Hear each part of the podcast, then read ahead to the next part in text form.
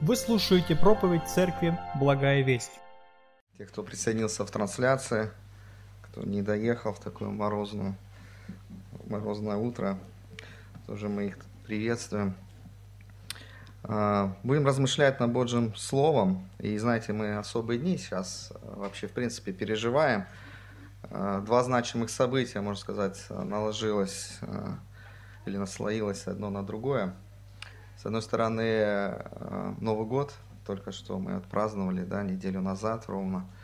А, Рождество, которое мы и 25-го отметили, и вчера 7 число было, и мы продолжаем э, петь, э, вспоминать рождественские события.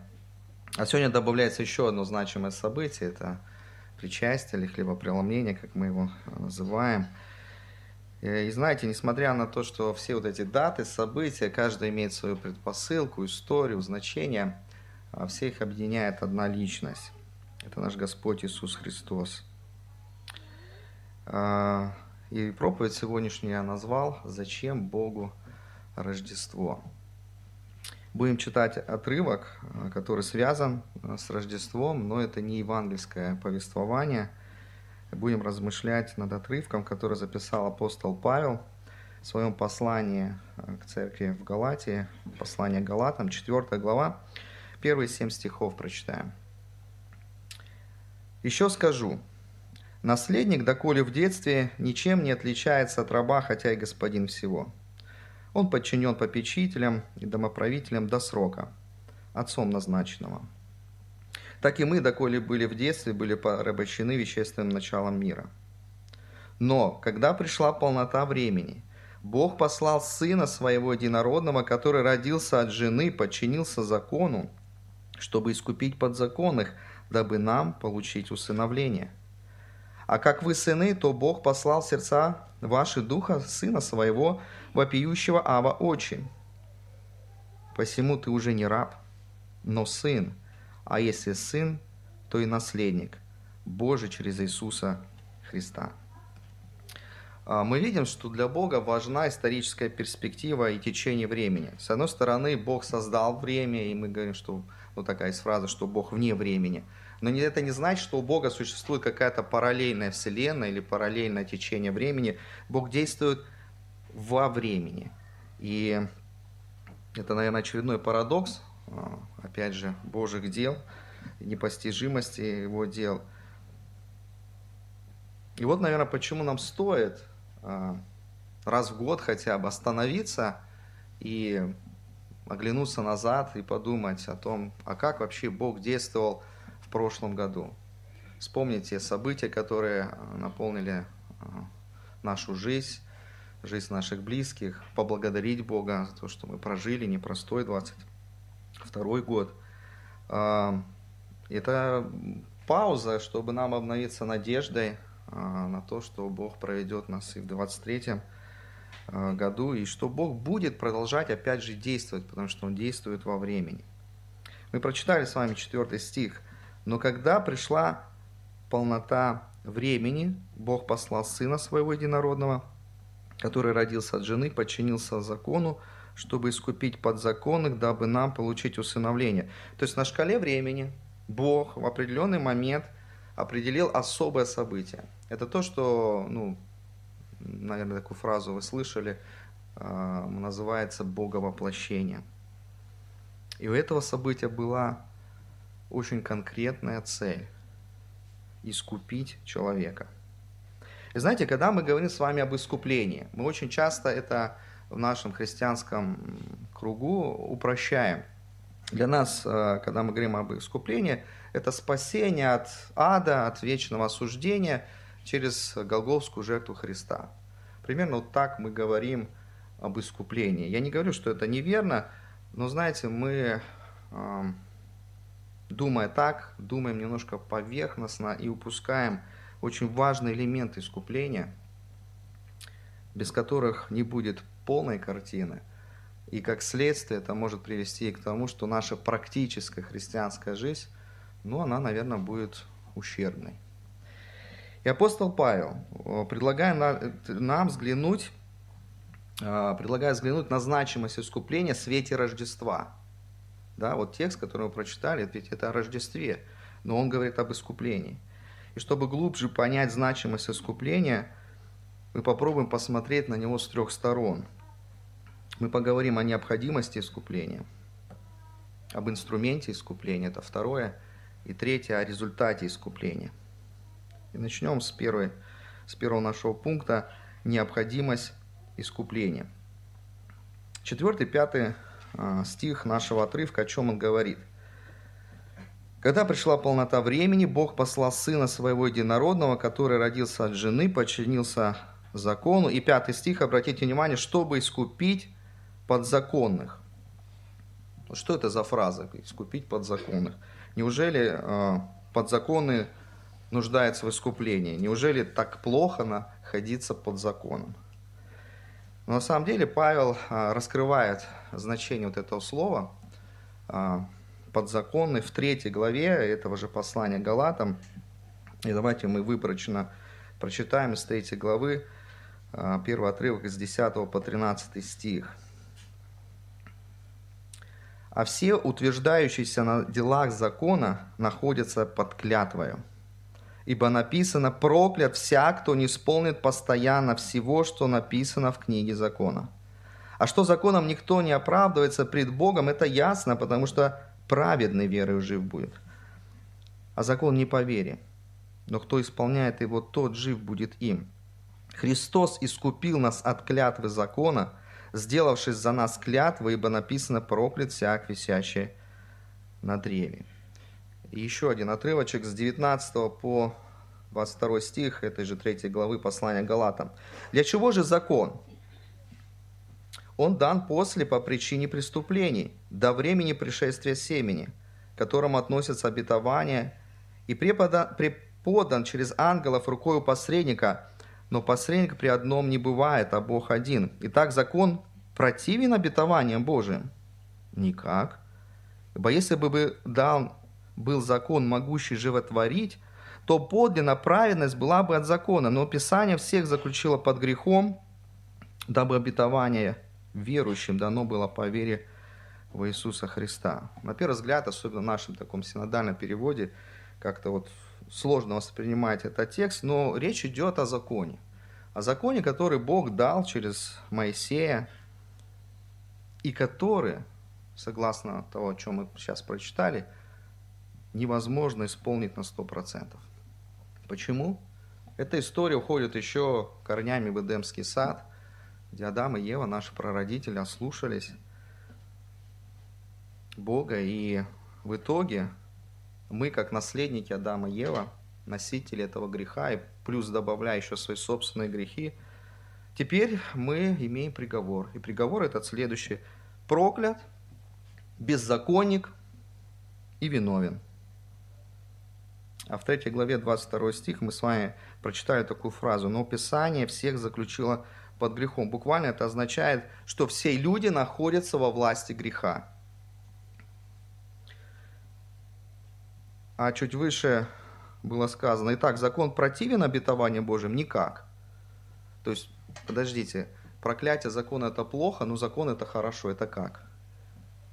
Потому что на самом деле сам-то закон неплох.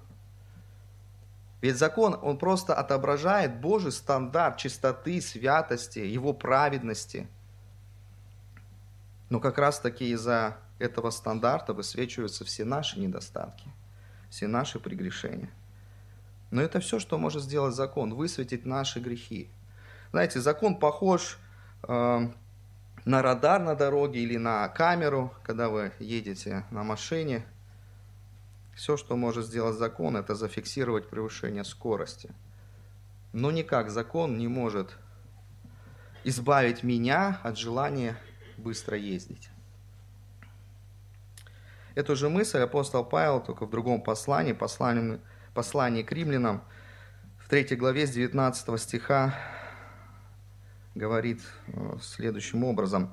«Но мы знаем, что закон, если что говорит, говорит к состоящим под законом, так что заграждаются всякие уста, и весь мир становится виновен перед Богом. Потому что делами закона не, оправдывает, не оправдается пред ним никакая плоть, ибо законом познается грех. А, та же мысль, просто, может быть, другими словами, апостол Павел нам передает. И вот здесь вопрос, ну, может нам смириться, ну, что я такой злостный нарушитель Божьего закона, и как-то, ну, просто жить, и все. Ну, ну, принять эту данность. Ну да, не могу я исполнить Божий стандарт праведности, но не могу исполнить я его закон. Ну что, ну буду стараться, как могу, и жить. Но проблема в том, что за нарушение Божьего закона есть воздаяние. И оно имеет как бы э, две стороны медали. С одной стороны, вот эта неспособность наша выполнить Божий стандарт святости, его праведности, приводит к тому, что грех разрушает нашу жизнь мы, греша, разрушаем свою собственную жизнь, вот живя просто вот в этом времени. Но есть еще и вечные последствия после нашей смерти. В виде вечного наказания, то, что мы говорим в аду или в озере Огненном. И то, что цитировал апостол Павел, он цитировал Ветхий Завет, Второзаконие, 27 глава, 26 стих сказано, «Проклят, кто не исполнит слов закона сего, не будет поступать по ним. И весь народ скажет Аминь.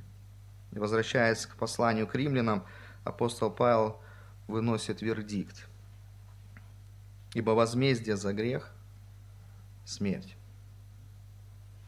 А дар Божий – жизнь вечного Христе Иисусе Господе нашим, но возмездие за грех – смерть. Других вариантов нет. Вот что значит быть подзаконным. Находясь под законом, мы находимся под проклятием закона, потому что, а, мы не можем его выполнить, б, находясь в этом состоянии греха, это разрушает нашу жизнь, и с или третье, это имеет вечные последствия. А что значит слово «искупление»? Ведь мы о нем говорим. Искупление – это, наверное, больше по-русски сказать «выкупить». Буквально раньше, когда э, рабы которых покупали на рынке. Специально был такой вот рабовладельческий рынок. И вот хозяин одного раба продавал, а другой выбирал себе подходящего. И когда он выкупал себе в собственность раба, то предыдущий хозяин перестал иметь власти над рабом. Все, он его продал. И вот это слово «искупить», это греческое слово как раз таки вот фактически а, передает этот смысл. Получается, был раб, у него был хозяин, и он был ему подвластным. Когда его выкупает другой, предыдущий хозяин теряет над ним власть. Он теперь ему не подвластен. Вот смысл буквально, что такое искупить.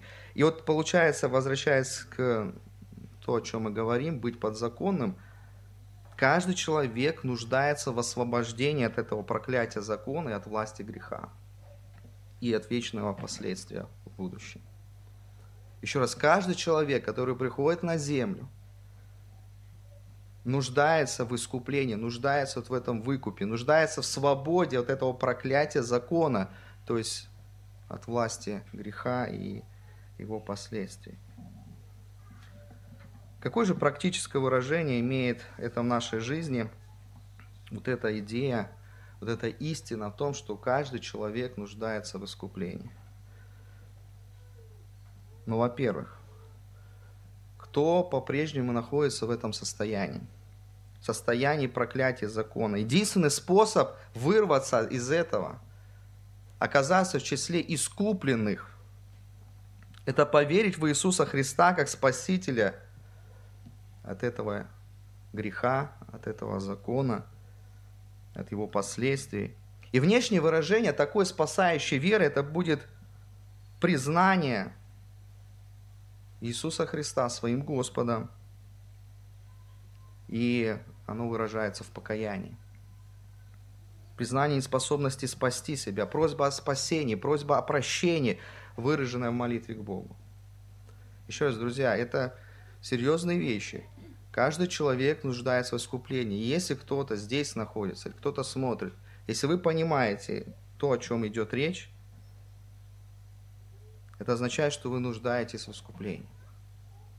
Если для вас личность Иисуса Христа это просто какая-то мифическая личность или, может быть, историческая, но к вам никакого отношения не имеет, то вы по-прежнему подзаконные. Вы по-прежнему под проклятием закона находитесь во власти греха, и вас ждет участь озера Огненного. Апостол Павел в послании к Римлянам, 10 глава, 9-10 стих записал, «Ибо если устами твоими будешь исповедовать Иисуса Господа, и сердцем твоим веровать, что Бог воскресил его из мертвых, то спасешься, потому что сердцем веруют к праведностями, праведности, а устами исповедуют к спасению». Итак, это первый момент, о котором стоит задуматься, когда мы говорим об истине – что всякий нуждается в искуплении. Но есть и вторая сторона, и это речь идет о нас, искупленных. Оказывается, истина о нужде в искуплении касается и нас с вами, те, которые уже поверили в Иисуса Христа, те, которые находятся в состоянии искуплены. Знаете, нашей греховной природе свойственно полагаться на свои заслуги, свои силы. И мы очень склонны наши отношения с Богом переводить в такие категории – заслужил, не заслужил, достоин или недостоин. И получается, даже после нашего покаяния, после признания Иисуса Христа нашим Спасителем и Господом, мы склонны скатываться в наших отношениях с Богом а, вот именно в такие категории. И получается, вместо радости, вместо благодарной жизни, наполненной христианской жизни, мы начинаем жить а, а я так, Бога расположил к себе или нет? А я вообще заслужил его расположение или нет? А вот сегодня причастие, а я достоин участвовать или нет? И мы постоянно живем в такой парадигме. Заслужил, не заслужил, достоин, недостоин. Друзья, как же благодать? А как же искупление? Которое совершилось, и оно завершено. Ведь поймите, Бог не будет любить вас больше, от того, что вы сделаете больше добрых дел. Он не будет любить вас меньше от того, что-то, если вы что-то не сделаете. Потому что Божье расположение к вам, Божья любовь к нам, она зависит не от вас, она зависит от Него. А Бог не изменяется, Бог есть любовь. И именно от такого отношения закона к закону Павел и предостерегал э, церковь в Галатии. Это были уже верующие люди. Это были люди, которые искуплены. Третья глава, первые три стиха. «О несмысленные галаты!» Ну, знаете, это у нас возвышенный текст синодальный. Буквально можно передать «Да бестолковые вы!» Ну, это про Галат, это же не про нас. Кто престил вас не покоряться истине? Вас, у которых перед глазами предначертан был Иисус Христос, как бы у вас распятый. Сие только хочу знать от вас. Через дела ли закона вы получили Духа или через наставление вере? Так ли вы несмысленны, что, начав Духом, теперь оканчиваете плотью? Друзья, когда мы начинаем свои отношения с Богом переводить в отношения такие торговые, должен, не должен, заслужил, не заслужил, то Павел говорит, вы их заканчиваете плотью.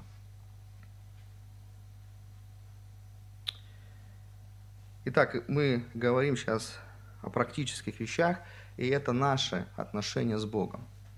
Как мы воспринимаем Бога, как Бог относится к нам. Мы продолжаем жить законом или продолжаем жить верой и Его благодатью. Но в-третьих, а, здесь еще затрагивается и такой, такая грань или такой аспект а, наших отношений друг с другом или наших отношений с ближними. Еще раз, мы говорим о практическом выражении, как истина о том, что каждый из нас нуждается в искуплении, может быть применима в реальности. И вот эта реальность наших отношений с ближним. Ведь в отношениях с ближним мы опять же из-за наших остаточной греховности мы опять э, вот такими категориями э, употребляем их. Э, должен, не должен, заслужил, не заслужил. Так, а, вот этот человек заслужил мое благорасположение или не заслужил, буду я с ним общаться или нет, а что-то он мне не нравится, а он грешит против меня. Нет, с ним не буду общаться, он недостоин, он не заслужил моей дружбы, моего внимания. А на основании чего? Кто дал нам право так думать? Ведь истина о нужде каждого человека, и меня лично, и вас, в том, что мы нуждаемся в искуплении, оно нас ставит в правильное положение не только перед Богом, но в правильное положение друг с другом. Он нуждается в искуплении, я нуждаюсь в искуплении. За него умер Христос, и за меня умер Христос. Кто я такой, что я возвышаю себя над кем-то и говорю о том, что я лучше, чем он или она. И именно понимание этой истины, нужды в искуплении ставит нас в правильное положение с ближним. Мы становимся более смиренными. Мы не превозносимся над ближними. Вспомните историю, вы ее знаете, это притча Евангелие от Луки, 18 глава, с 9 по 14 стих. Иисус говорит притчу. «Сказал также к некоторым, которые уверены были о себе, что они праведны, и уничижали других следующую притчу. То есть я лучше других. Вот просто на такую вот мысль, на такую реакцию Иисус приводит притчу. Два человека вошли в храм помолиться. Один фарисей, а другой мытарь. Фарисей, став, молился сам себе так. «Боже, благодарю Тебя, что я не таков, как прочие люди, грабители, обидчики, прелюбодеи или как этот мытарь. Пощусь два раза в неделю, даю десятую часть из всего, что приобретаю». Мытарь же, стояв вдали, не смел даже поднять глаз на небо. Но, ударяя себя в грудь, говорил, «Боже, будь милостив ко мне, грешнику». Сказываю вам, что сей пошел оправданный в дом свой более, или в другом, более точном переводе, просто был оправдан, нежели тот. Ибо всякий, возвышающий сам себя, унижен будет, а унижающий себя возвысится. Друзья, нужда в искуплении нас уравнивает. У нас нет права осуждать кого-то. У нас нет права превозноситься над кем-то. Потому что все мы в положении этого мытаря, которые должны ударять себя в грудь и говорить, Боже, будь милостив. И к моему ближнему, и ко мне. Я не лучше того, кто рядом со мной сидит. Итак, друзья, это первая сторона, когда мы говорим об искуплении, о том, что каждый человек нуждается в искуплении, и это имеет определенные практические последствия в нашей жизни. Давайте поговорим о втором, второй стороне, об инструменте искупления. И вот тут как раз-таки нам стоит уделить внимание теме Рождества. Четвертый стих нашего отрывка послания Галатам, четвертая глава. «Но когда пришла полнота времени, Бог послал Сына Своего Единородного, который родился от жены, подчинился закону». Мы знаем, чтобы искупить человеческий род, э, должен быть кто-то, представитель человеческого рода. Мы об этом подробно на основах веры говорим. Но это с одной стороны. С другой стороны, чтобы понести вечное наказание, эта личность, которая будет нести это наказание, должна быть вечной. И это только мог быть Бог. И тут мы как раз-таки сталкиваемся вот с этой тайной Бога воплощения. Сверхъестественное зачатие, естественное рождение, последующее взросление и жизнь человека и Бога одновременно. Но почему Христос не пришел во взрослом состоянии? Ну, приходили посланники разные, ангелы – вот мог бы вот Христос так, ну, для Бога бы это же не проблема. То есть то, то, о чем я уже упомянул, если наше искупление просто сводится к тому, что за наши грехи нужно было просто Христу умереть на кресте, то зачем вот это все усложнять?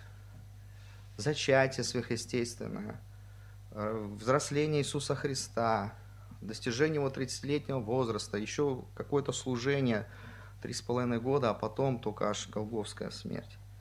Ведь для Бога была бы не проблемой привести в этот мир, произвести, как мы говорим, Бога воплощение, когда бы уже Христос был взрослым. Друзья, но для искупления Сын Божий должен был быть стопроцентным человеком от начала до конца. Вот здесь вот это мы касаемся глубины искупления. Еще раз, чтобы нас искупить, Иисусу Христу важно было прийти не просто взрослым, и нужно было стать стопроцентным человеком от самого начала своей жизни до самого конца. То есть от первого крика до последнего вздоха он должен был прожить в соответствии с Божьим стандартом, в соответствии с его святостью, в соответствии с его праведностью, то есть исполнить полностью закон.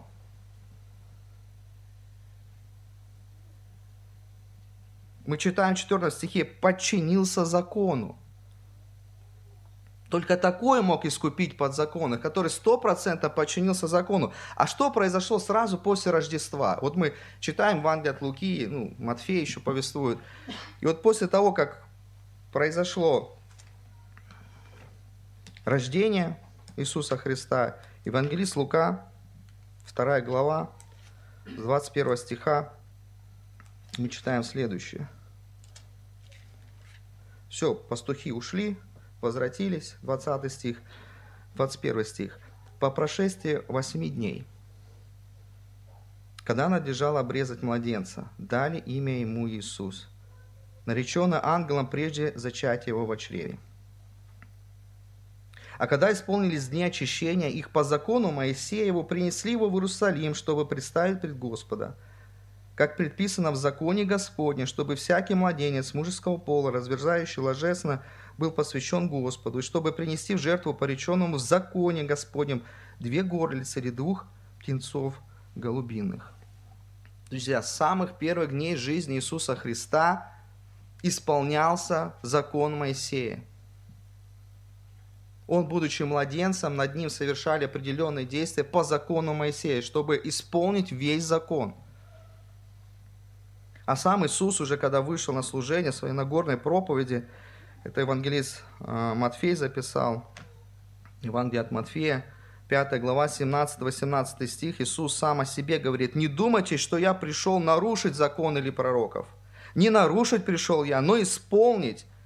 Ибо истинно говорю вам, доколе не придет небо и земля, ни одна йота или ни одна черта не придет из закона, пока не исполнится все». Друзья, Христос это единственный, кто выполнил стандарт Божьего закона от самого рождения. А это значит, что Он святой, только Он праведный, и только Он невиновный. Такой и только такой представитель от человека мог победить смерть и стать нашим представителем. Вот почему нужно было Рождество.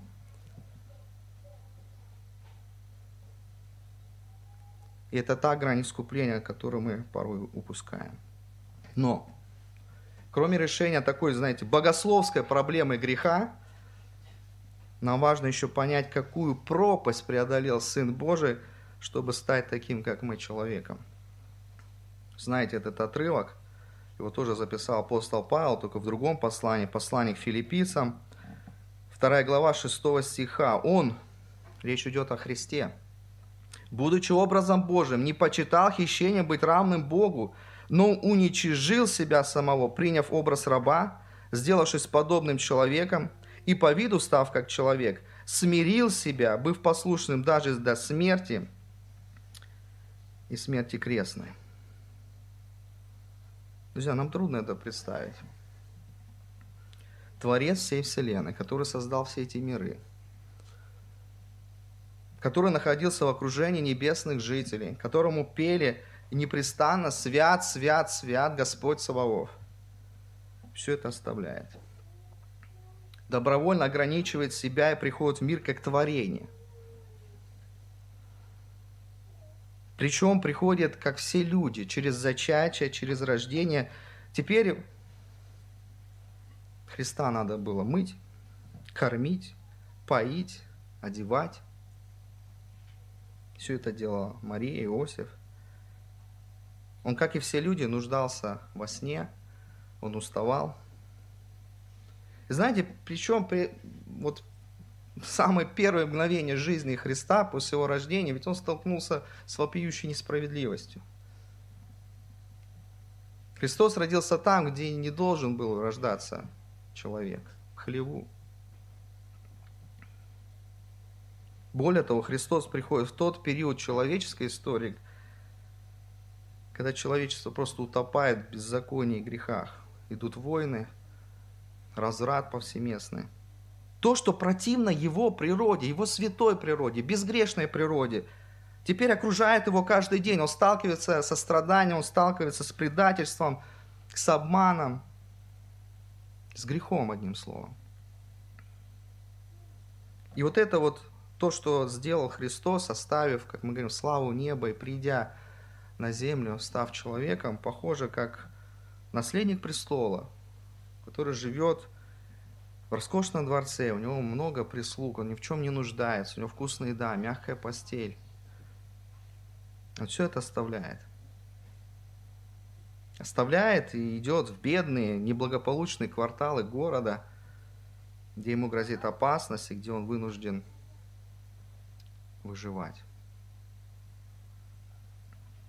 Друзья, наше искупление имело цену. И это цена смирения Сына Божьего. И смирение Сына Божьего вылилось в добровольном отказе от своих божественных атрибутов, когда Он пришел сюда на землю человеком. Это принятие крестной смерти, об этом мы с вами только что прочитали. И это взятие греха людей на себя – еще раз, смирение Иисуса Христа – это цена искупления нашего с вами. И оно заключается в том, что Он добровольно отказался от славы неба, принял образ и став человеком. Потом Он принял крестную мученическую смерть за наши грехи. Но Он не просто ее принял, Он еще взял наш с вами грех на себя. Исаия, пророк Исаия – задолго до рождения Христа и его смерти. 53 глава с 5 стиха записал. Но Он, это пророческое слово о Христе, изъязлен был за грехи наши и мучим за беззаконие наши. Наказание мира нашего было на нем, и ранами его мы исцелились. Все мы блуждали, как овцы, совратились каждый на свою дорогу, и Господь возложил на него грехи всех нас. Я хочу проиллюстрировать вот этот стих одним примером. Я попрошу отнестись с пониманием, но ваши эмоции будут задеты. Я хочу, чтобы вы представили самую ужасную лично для вас мерзость. Понимаете слово мерзость? Что-то, что вам очень-очень противно. Вот то, что вот вы с чем не хотите никогда соприкасаться и сталкиваться. Ну, я приведу, что это может быть. Это может быть блевотина какая-то. Очень противная вещь. Можете представить кошку, которую три дня назад сбила машина, и там кусок где-то на обочине валяется – непонятно чего, от чего воняет метров за 10-20. Может, это просто какие-то мерзкие для вас животные, какие-нибудь пауки, тараканы, может быть, мыши или крысы, которых вы боитесь.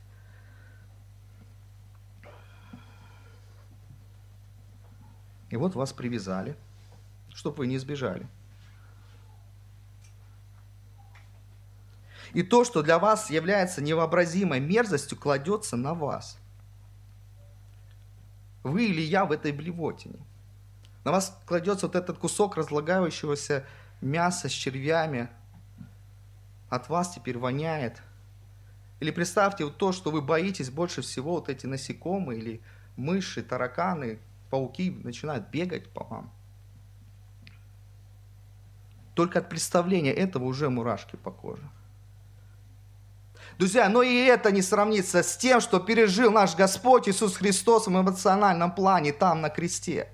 Он святой, он непорочный, не знавший греха, святой, чистый. И на него вся мерзость греха всего мира легла. Наши с вами грехи, наши с вами мерзости. Да, гвозди. Это больно. Да, венец. Это очень больно. Да, крестная смерть. Это ужасно больно и мучительно. Но боль и страдания принесли Христу наши с вами грехи. Ему был вменен мой и ваш грех. Он испытал весь позор и весь гнев своего Отца за то, что он никогда не делал. Вот цена искупления. И сегодня, когда мы будем участвовать в причастии, мы сегодня будем вспоминать вот этот апогей смирения Сына Божьего, Его смерть. Но все началось с Рождества. Рождество – это тоже акт смирения, не менее значимый, чем смерть Иисуса Христа. Без рождения Спасителя не было бы Голговской жертвы. Я бы хотел перейти к практике. Какое практическое применение этой истины может иметь в нашей жизни? Как эта истина может повлиять на нас? Не знаю, как для вас, но для меня, во-первых, это супер предохранитель от греха. Когда мы, вот опять же, погружаясь в Божье Слово, просто размышляя о том, какое смирение было у Сына Божьего, чтобы нас искупить – через что прошлось ему пройти, когда я осознаю цену искупления, я перестаю легкомысленно относиться к греху. Очень высокая цена заплачена за мои, за твои грехи. Автор послания к евреям в 12 главе с 1 по 3 стих записал, «Посему и мы, имея вокруг себя такое облако свидетелей, свергнем в себя всякое бремя, запинающее на грех, нас грех, и с терпением будем проходить предлежащее нам поприще, взирая на начальника и совершителя веры Иисуса, который вместо предлежавшей ему радости претерпел крест, пренебрегший посрамление, и воссел одесную престола Божия. Помыслите о претерпевшем такое над собой поругание от грешников, чтобы вам не изнемочь и не ослабеть душами вашими. Друзья, еще раз осознание, размышление о том смирении, которое взял на себя, да, образно говоря, Христос, который Он совершил, предохраняет нас от греха. Во-вторых, опять же, эта истина относится к нашим отношениям друг с другом, с ближним, с соседом, с братом. Ведь когда мы понимаем цену искупления и видим, на что пришлось Сыну Божию пойти ради этого искупления, то пример Иисуса Христа нас ведет дальше и глубже в наших отношениях с братьями и сестрами, то есть друг с другом. Понимаете, мы, если первом случае, когда говорили о нужде в искуплении, мы говорили, ну да, я не буду превозноситься над братом и сестрой, я такой же, как он или она, я нуждаюсь в искуплении.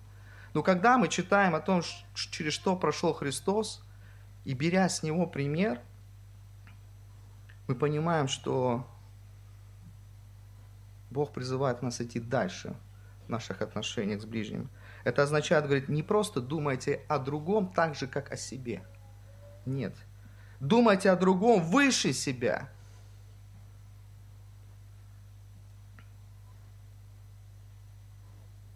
Друзья, Филиппийцам 2 глава, 3-5 стих. Перед вот этими как раз такими словами, где описано, что Иисус, Христос не почитал бы хищений Богу, принял образ раба. Ведь есть практическое применение. Апостол Павел пишет, ничего не делайте по любопрению или по тщеславию, но по смиренно мудрую почитайте один другого высшим себя. Не о себе только каждый заботится, но каждый о других, ибо у вас должны быть те же чувствования, какие во Христе Иисусе. И дальше идет повествование как пример из смирения Иисуса Христа.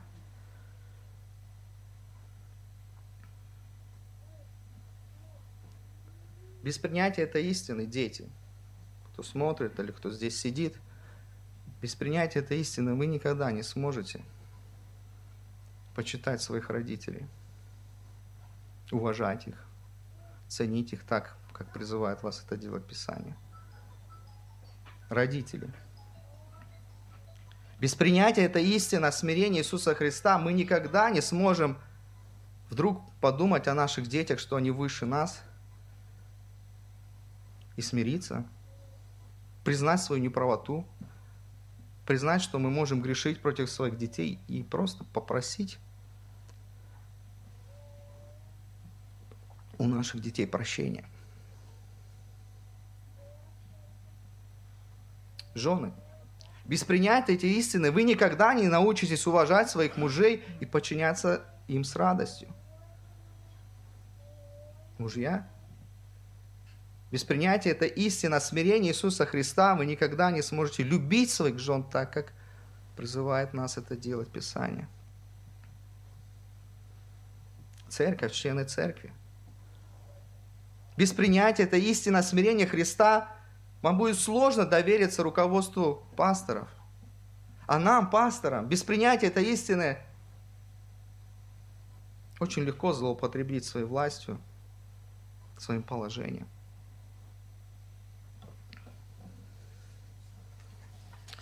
И мы переходим к третьей стороне искупления, это результат искупления.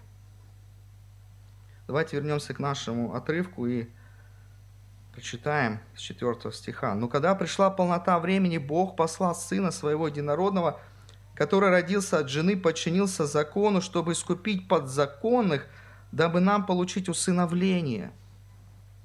И читаем дальше, 6-7 стих.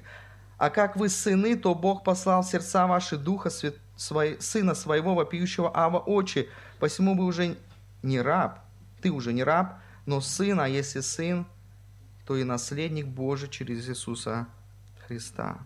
Друзья, Бог, искупив нас, не просто выкупил нас свою собственность. Он дал нам усыновление самого себя в виде третьей личности Божества, Духа Святого, которым мы взываем Ава Очи, и, и наследство. Представьте такую картину, тонет корабль. Катастрофа. Приплыли спасатели, пытаются спасти людей. Вот спасают одного мальчика. Но в процессе выяснялись, выяснилось, что его родители утонули. И вот спасение хотя бы какой-то человеческой жизни, это уже ну, что-то позитивное, что-то хорошее. И от того, что этого мальчика спасли, это хорошо. Наверное, о нем смогут позаботиться его родственники, которые наверняка у него есть. А если нет, наверное, государство сможет о нем позаботиться. Но представьте, что один из спасателей берет этого мальчика к себе домой. Он его усыновляет. Он дает ему свою фамилию, дает право пользоваться всем, что у него есть в доме, а потом впоследствии дает ему и наследство. Скажите, спасение во втором случае – это спасение другого качества, другого уровня. Бог нас не бросил. Он стал нам отцом, Он принял нас в свою семью. Он не просто выкупил и говорит, идите на все три-четыре стороны. Нет, Он пригласил нас в свою семью. Он усыновил нас, и Он готовит нам наследство в небесах. А чтобы мы не чувствовали, пока мы живем на этой земле сиротами, Он дает нам Духа Святого. У Бога был один единственный Сын.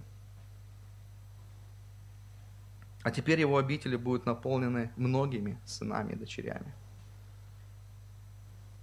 Эта же мысль, опять же, апостол Павел передает нам в послании к римлянам. 8 глава, 14 по 18 стихи. «Ибо все, водимые Духом Божиим, суть Сыны Божии. Потому что вы не приняли Духа рабства, чтобы опять жить в страхе, но приняли Духа усыновления, которым называем Аба Очи, Сей самый Дух свидетельствует Духу нашему, что мы дети Божии. А если дети, то и наследники, наследники Божии, сонаследники же Христу, если только с Ним страдаем, чтобы с Ним и прославиться. Ибо думаю, что нынешние временные страдания ничего не стоят сравнению той, с той славой, которая откроется в нас. И тоже хотел бы показать на практические истины нашей жизни. Во-первых, то, что у нас есть Дух Святой, который мы можем называть Ава, Отче, то есть буквально у нас самые близкие, какие возможны, могут быть отношения с вот этим Творцом всей Вселенной, который держит всю Вселенную в своих руках, это означает, что мы имеем к Нему доступ через молитву. Мы обращаемся напрямую. У каждого из нас, если мы являемся христианами, как мы говорим, рожденные свыше, имеющие Духа Святого в себе, у нас есть с вами выделенный канал связи, который никто не может занять. Выделенный канал связи напрямую с нашим Небесным Отцом. В любом месте, в любое время, дня и ночи, 24 на 7. Вопрос, пользуемся ли мы этим каналом связи с нашим Отцом. Во-вторых, это жизнь с уверенностью в будущее. Друзья, все, что нам сейчас приходится переживать, о чем мы недавно молились, и, может быть, еще будем много раз молиться, о всех событиях, которые окружают нашу жизнь, нашу страну. Друзья, 10 стих мы с вами, ой, простите, 18. «Ибо думаю, что нынешние временные страдания ничего не стоят в сравнении с той славой, которая откроется в нас». Это про будущее, это про наследство.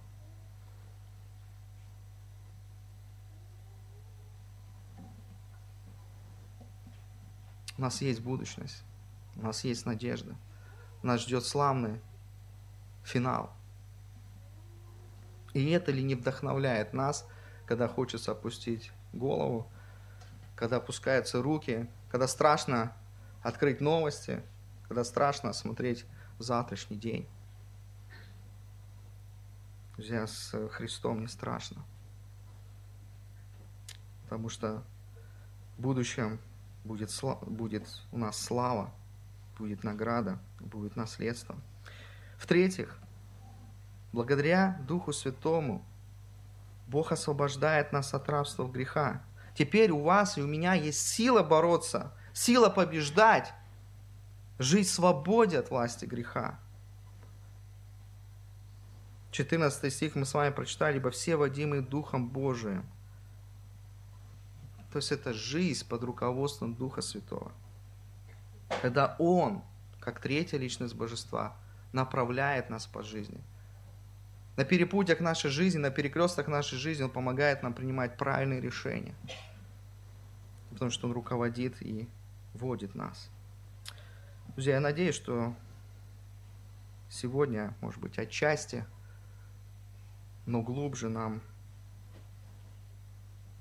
удалось понять значимость искупления и увидеть важность Рождества вот в этом плане искупления.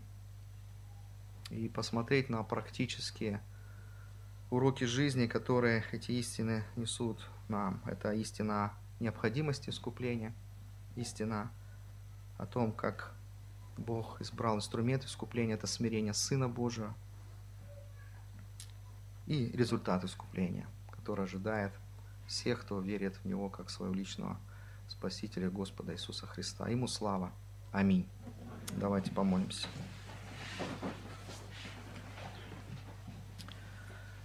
Наш Бог и Спаситель, наш Господь, наш Искупитель.